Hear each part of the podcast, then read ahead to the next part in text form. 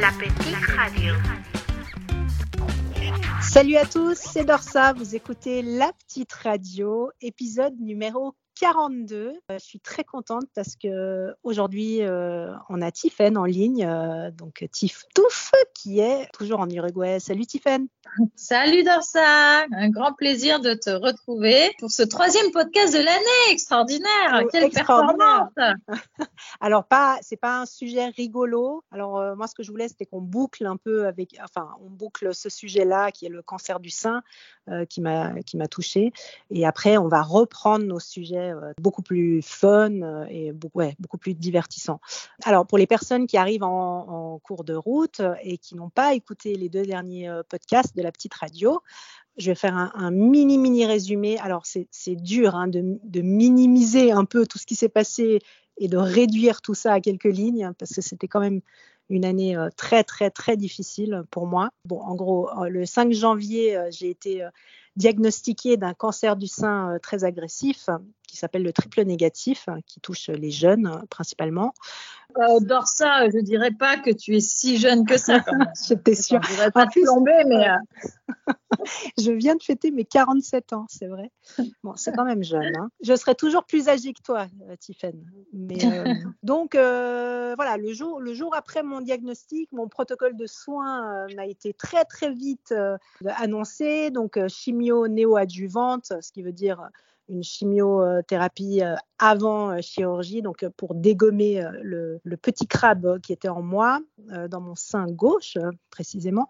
Donc 16 chimios en tout, donc les 4 EC qui, qui sont des très très grosses chimios qui te rétament, qui sont vraiment, au enfin j'étais au tapis, plus euh, euh, 12 autres qui sont des chimios hebdomadaires, donc une fois par semaine, qui sont plus light, mais ça reste des chimios quand même. hein. Pas Oui, c'est ça. truc. C'est Voilà, pas, de la gnognotte quand même. Hein. J'ai fait que 15 sur 16 de chimio parce que je commençais à avoir de, de la neuropathie. Donc, il y a un milliard d'effets secondaires. Je ne vais pas tous les énumérer. Mais euh, un- une des raisons pour lesquelles on a arrêté euh, avant, c'est que je commençais à avoir la neuropathie, donc la perte de sensibilité au bout des doigts, des pieds, des mains. Et euh, les, les docteurs ont décidé de, de me faire sauter le, ce- ces dernières chimios. Alors, bon, voilà, j'ai terminé les chimios le 9 juin. Après, évidemment, ça ne s'arrête pas là. Vous pensez bien que ça aurait été trop beau. Euh, non, non, j'ai eu un mois de pause euh, avant ma chirurgie. C'est Euh, ça, c'est ce que je voulais te demander parce que du coup, euh, là, j'étais en train de calculer le 9 juin, donc demain, ça fera euh, 5 mois mhm, que tu as terminé tes chimios.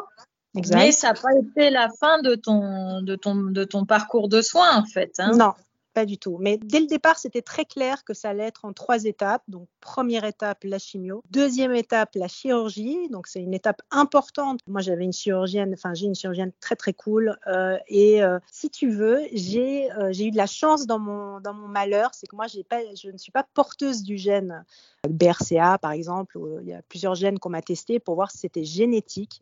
Et c'est revenu négatif. Donc, ça veut dire, en gros, que j'ai gardé mes deux seins. Donc, j'ai pas eu de mastectomie, euh, Mm. donc euh, pas d'ablation de sein. Donc, ça, c'est- c'était une bonne nouvelle. Euh, C'est le, fameux gène euh, Angelina Jolie. Exactement. On en a beaucoup parlé il y a quelques années. Donc ça, c'est voilà. Moi, j'ai eu une tumorectomie, ça s'appelle. Donc ça reste local. Alors ça reste une chirurgie de nouveau. On ne minimise pas le truc, s'il vous plaît. non, non. Donc ouais. euh, voilà. Donc on m'a quand même enlevé pas mal de tissus, pas mal de, pas mal. Donc euh, oui, j'ai pas les seins pareils, euh, si tu veux, mais euh, bref, j'ai quand même gardé la forme, quoi. Enfin, mes deux seins. Mm. Euh, donc, le 7 juillet, j'ai été hospitalisée pour une intervention en bloc le 8 juillet. Donc, le 7 juillet, j'étais, j'avais toute une série d'examens pas sympathiques du tout à passer. Euh, donc, c'est très désagréable, pose de hameçon. Enfin, je ne vais pas rentrer dans les détails, mais c'était assez, assez gore quand même. Euh, et le 7 juillet, j'avais un mélange d'émotions très fortes parce que ce jour-là, avant de rentrer à l'hôpital, mes, mes deux filles euh, prenaient l'avion pour les États-Unis pour trois semaines. En tant que maman, évidemment, on stresse un petit peu quand même pour ça. Et moi, je voulais absolument qu'elles partent. Déjà, parce qu'elles avaient besoin de ces vacances. Elles l'ont pas montré, mais évidemment qu'elles ont été affectées. euh, Oui.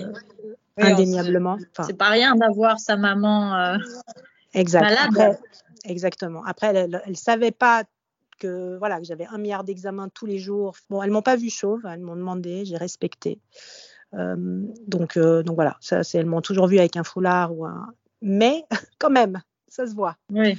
Donc, euh, oui, puis c'est tout, tout, ce qui ne se voit pas ou ne se dit pas se ressent aussi. Enfin, je veux dire, j'imagine que bah, ils ont, elles ont vu ta fatigue, elles ont vu. Enfin, t'es quand même une personne euh, qui a normalement euh, beaucoup d'énergie et qui est mm-hmm. active. Donc, oui. j'imagine qu'après tes chignots, elles t'ont vu très fatiguée et puis, puis inquiète, j'imagine aussi. Et puis leur papa aussi, j'imagine. Donc, c'est toute une ambiance bah, que même si on veut les protéger euh, elles, elles sont pas étrangères à ça. C'est complètement normal, j'imagine. C'est pas évident. En fait, ce, tsunami qui nous a frappé euh, m'a frappé moi et euh, comme tu dis ma famille donc c'est tout c'est pas possible de ouais on, a traversé ça ensemble après encore une fois je, les ai épargnés on les a épargnés mmh. nos enfants au maximum mais moi pendant mes grosses chimios je n'avais pas la force d'aller me chercher un verre d'eau c'est pour dire mmh. que voilà quoi. Donc ça, elles m'ont vu, oui, mais elles savaient. Je leur disais, voilà, quand vous rentrez de l'école, moi j'aurais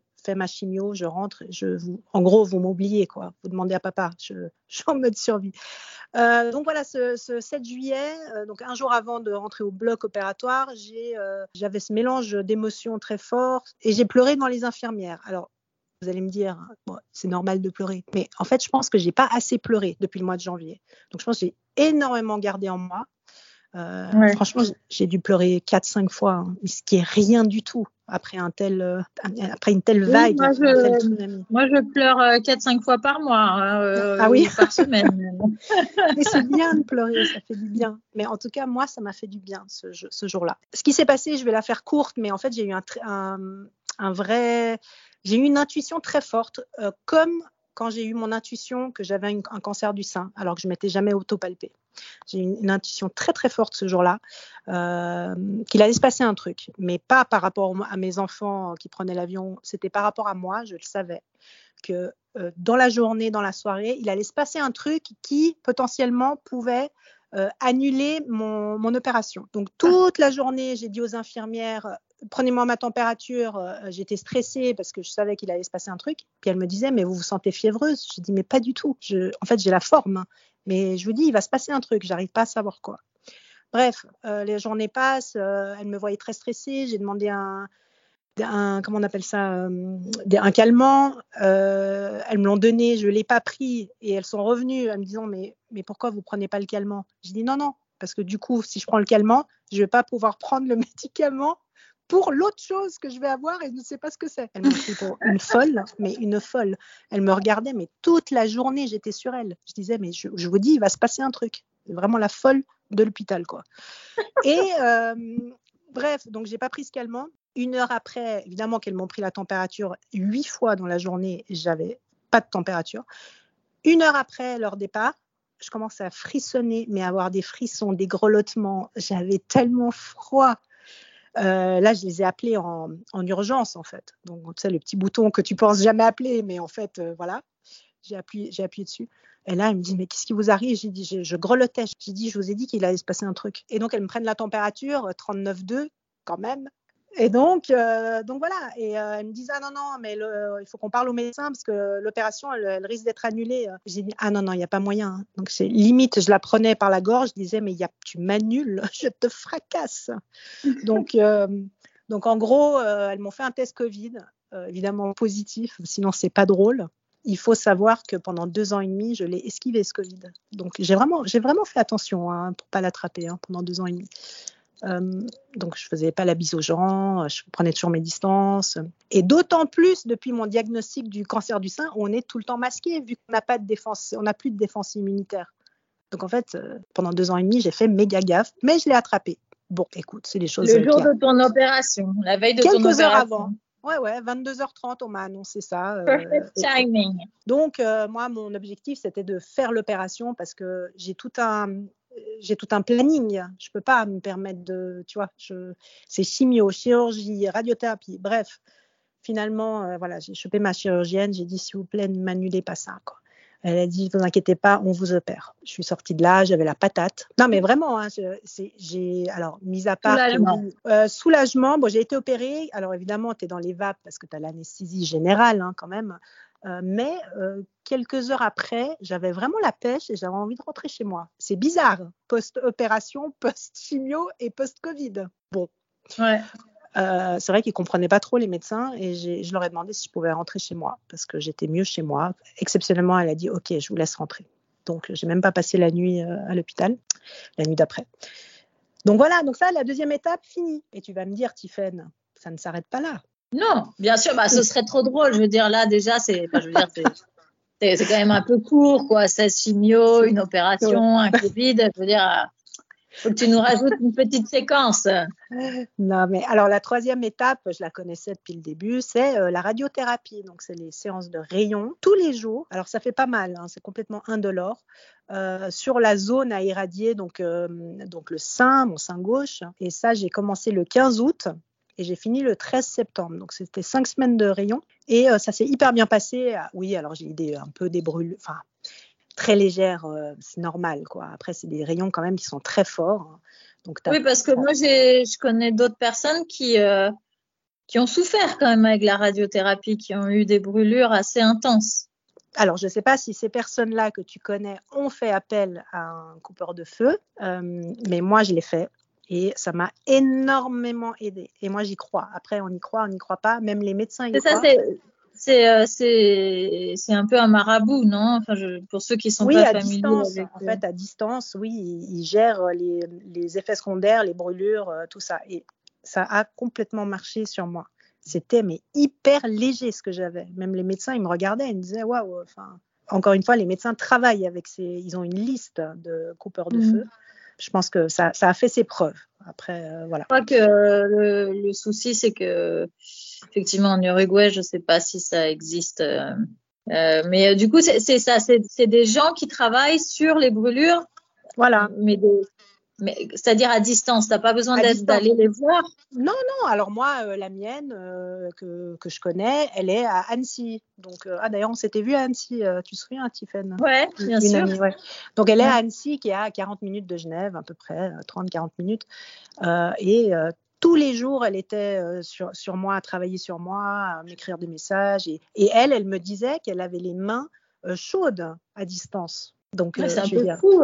Mais du coup, quelqu'un du Uruguay pourrait contacter cette coupeur de feu, cette coupeuse de feu oui, si tu veux, mais il y en a tellement. Hein. Il y en a énormément des coupeurs de feu. Il y en a partout. Hein. Non, mais c'est marrant. Je pensais pas du tout que. Enfin, moi, je, je suis pas. Heureusement, je touche du bois. Euh, je ne suis pas familière avec toutes ces toutes ces choses-là. Et c'est vrai que la première fois qu'on m'a parlé des coupeurs de feu, je me suis dit, mais de quoi on me parle, quoi. C'est impressionnant. Ouais. ouais. ok, bah super, c'est marché avec toi, c'est génial. Et puis voilà, alors si tu veux, oui, euh, mes traitements se sont terminés le, le 13 septembre. Euh, suite à ça, même pendant la radiothérapie, j'avais une pêche. Les médecins, même, ils étaient vraiment de nouveau étonnés. Ils me disaient, mais c'est pas, je vous pas fatiguée. Je dis, non, non, je faisais un milliard de trucs. Euh, j'allais dans tous les sens. Enfin bon, bref. Et puis, mais là, maintenant, donc on est au mois de novembre, là, j'ai le contre-coup quand même. Mmh. Mmh. quand même, je suis un peu fatiguée. Bah, bah, ça m'étonne pas. Et puis en plus, en Europe, on rentre dans l'hiver. Je pense qu'aussi, euh, après, après ton opération, quelque part dans ta tête, tu es repassé du côté de la vie. Parce qu'il y a quand même eu six mois où, euh, où je pense que dans ta tête, bah, tu, même si tu avais la foi, tu croyais et tout, euh, mmh. on est proche du précipice hein, quand même. Oui, oui, tous les jours, hein, j'y pense. Tout, c'est un, truc de fou. Mais, euh, mais voilà, là, j'ai le contre-coup. Euh, là, je repère. Alors, mes cheveux ont commencé à repousser, mais je repère mes cils. Bon, bref, c'est un détail, hein, tout ça, on s'en fout un peu. Mais euh, Donc, voilà, j'ai le contre-coup. En plus, on a déménagé. Enfin, tout ça. Plus, on m'a dit que j'étais en ménopause bien installée. Donc, j'étais là, bon, les gars, vous avez une bonne nouvelle à m'annoncer Oui, je. Voilà, moi, moi, je voulais juste dire quand même, c'est important de dire que la fin des traitements, c'est pas la fin de la traversée. Euh, je suis en, maintenant, je suis dans une nouvelle phase qui est la, la reconstruction, parce que pendant que moi, j'étais en mode survie, à pas pouvoir me lever, aller chercher un verre d'eau, euh, le monde tournait, euh, tout le monde avait mmh sa vie, tout le monde avait ses apéros, tout le monde a. En fait, si tu veux, moi, j'ai un peu perdu huit mois, quoi. Enfin, je suis un peu, j'ai besoin de les rattraper, j'ai besoin d'être en forme, et c'est ce que je fais parce que j'ai décidé de faire plein de choses. Et j'ai commencé à les faire, euh, dont l'aviron par exemple. Oui. Ouais, c'est un truc qui me qui m'éclate et la méditation, qui doit te, ça doit te parler la méditation, euh, Tiffany. Un petit peu.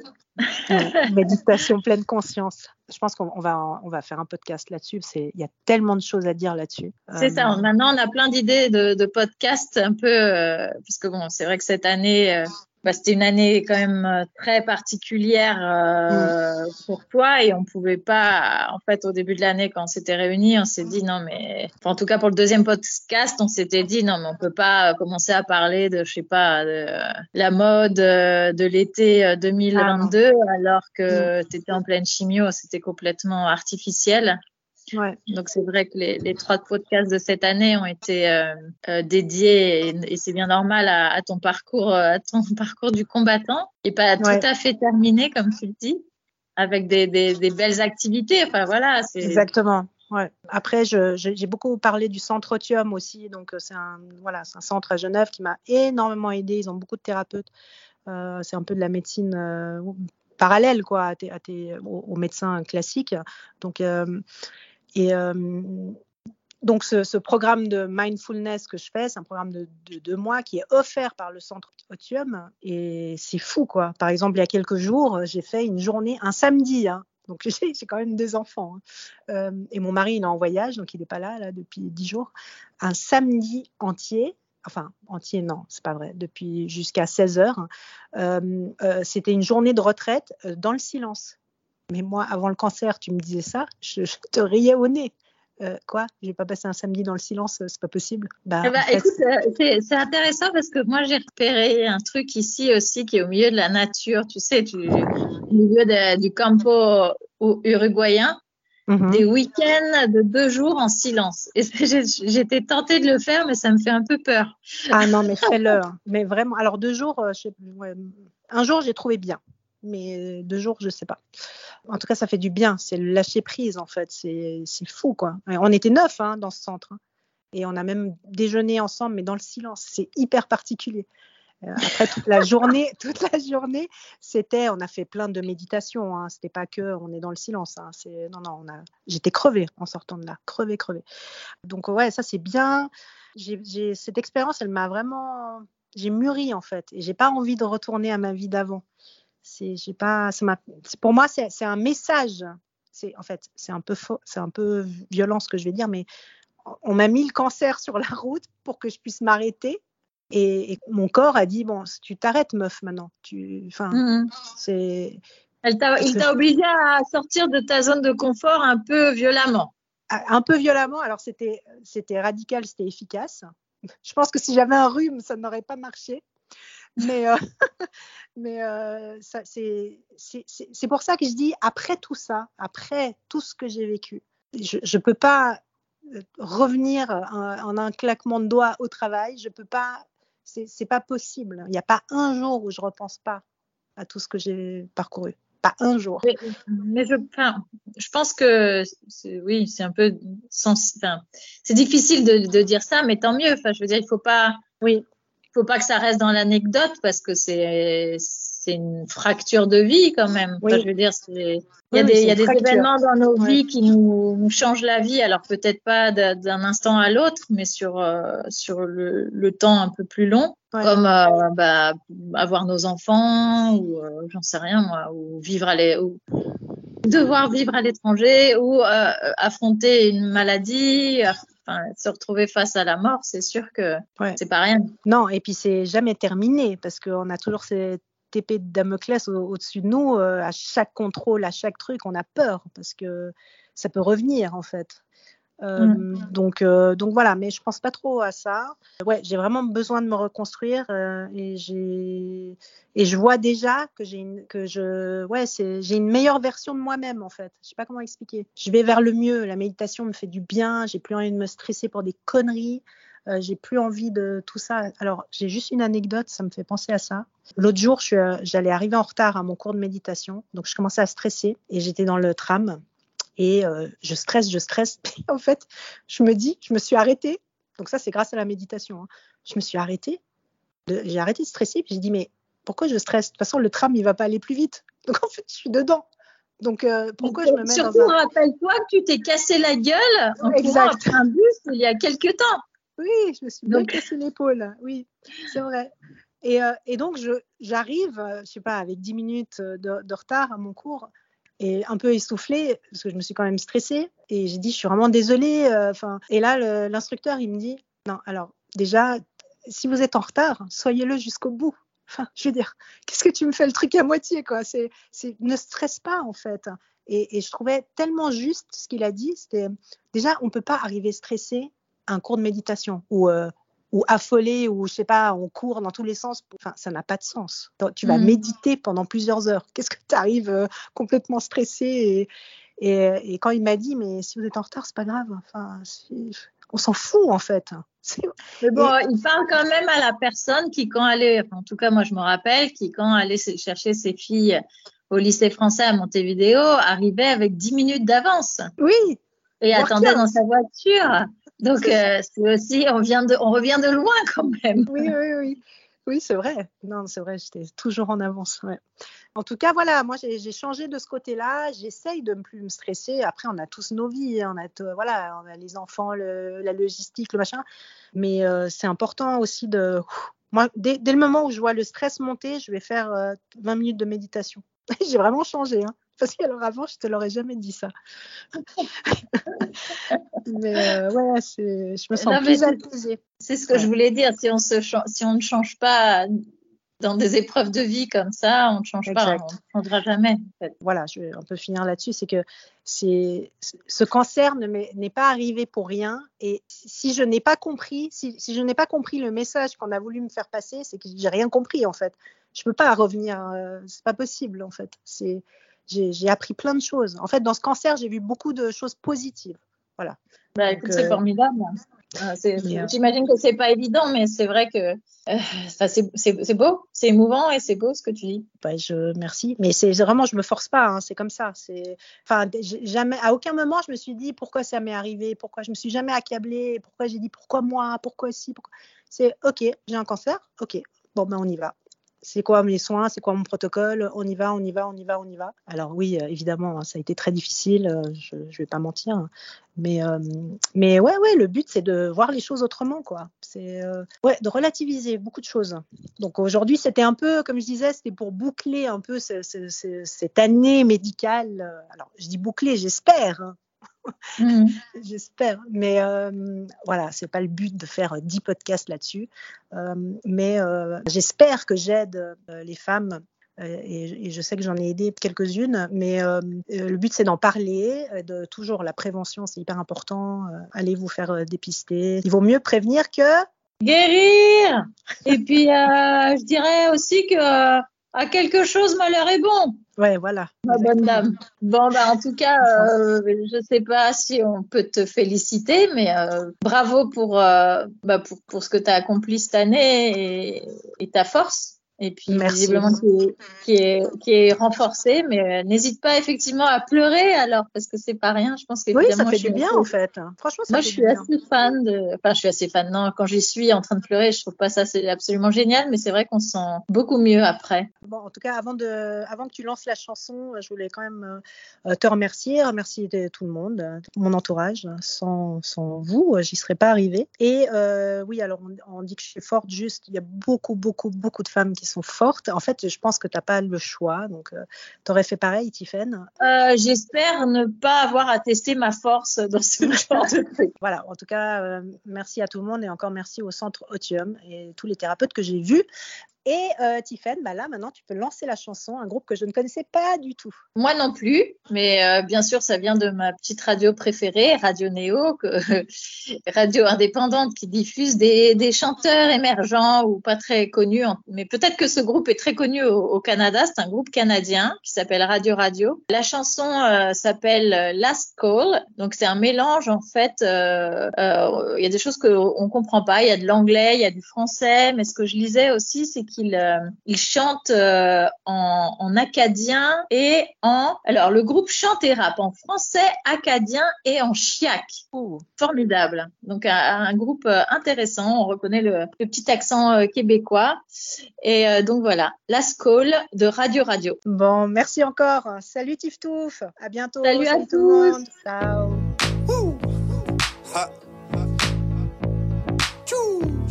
Yeah, ha, oh, baby, yeah, uh, yeah.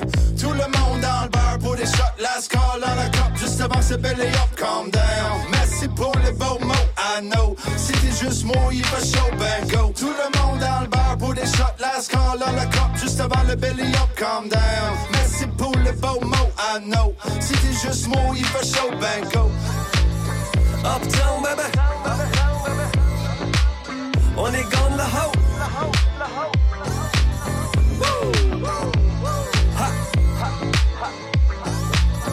Yeah. Merci tout le monde. Merci. Alright, I'm out. Yeah. C'est peut-être le temps de dire salut. Merci pour les beaux temps, les bonnes vues. Elle dit, hey, y'a du nouveau, ouais, juste pas ta radio. Et on n'a pas du stuff à voyager avec des non-peace. Maintenant, c'est backpack avec un sac plein de snacks. À le tour du monde, c'est pas des hits, c'est des bombes. De bachelor à la score, place en masse, j'ouvre la porte que je Il faut que tu rentres, il faut que tu sautes. T'es M de Pythagore, calcule ta next move pour te sortir de tes blues. Faut que ça bouge vite, you got to move it. Cause if you don't move it, you're gonna lose it. So we lay it on thick comme une couche de vaseline. Moi, je nous bounce right back sur la rap kept scene. Une page de petits jeunes qui nous parlent de wet dream. T'as une coupe de show au franco, bah c'est nous la dream team. Whoop-ti whoop, je mange du pain avec une soupe blast call pour la liberté d'expression. Whoop-ti whoop, si je m'as pas toute santé pour la liberté d'expression. Tout le monde dans le bar pour des shots last call dans la cup juste avant ce belly up, calm down. Merci pour les beaux mots, I know. Si t'es juste moi, il va chaud, ben go. Tout le monde dans le bar pour des shots last call dans la cup juste avant le belly up, calm down. Merci pour le beau mot, I know. Si t'es juste moi, il va chaud, ben go. Là qu'on va, c'était là qu'on est. Là qu'on est,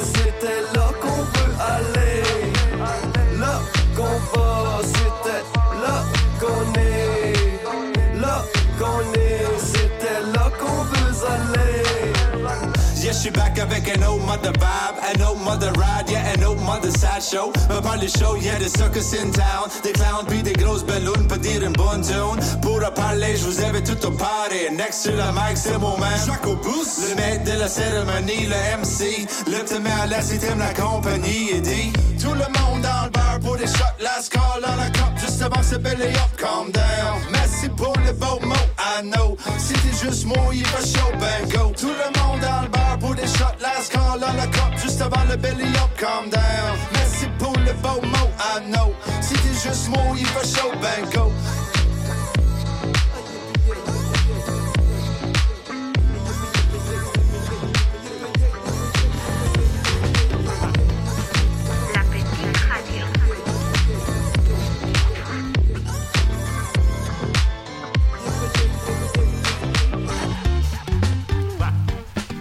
La Petite Radio.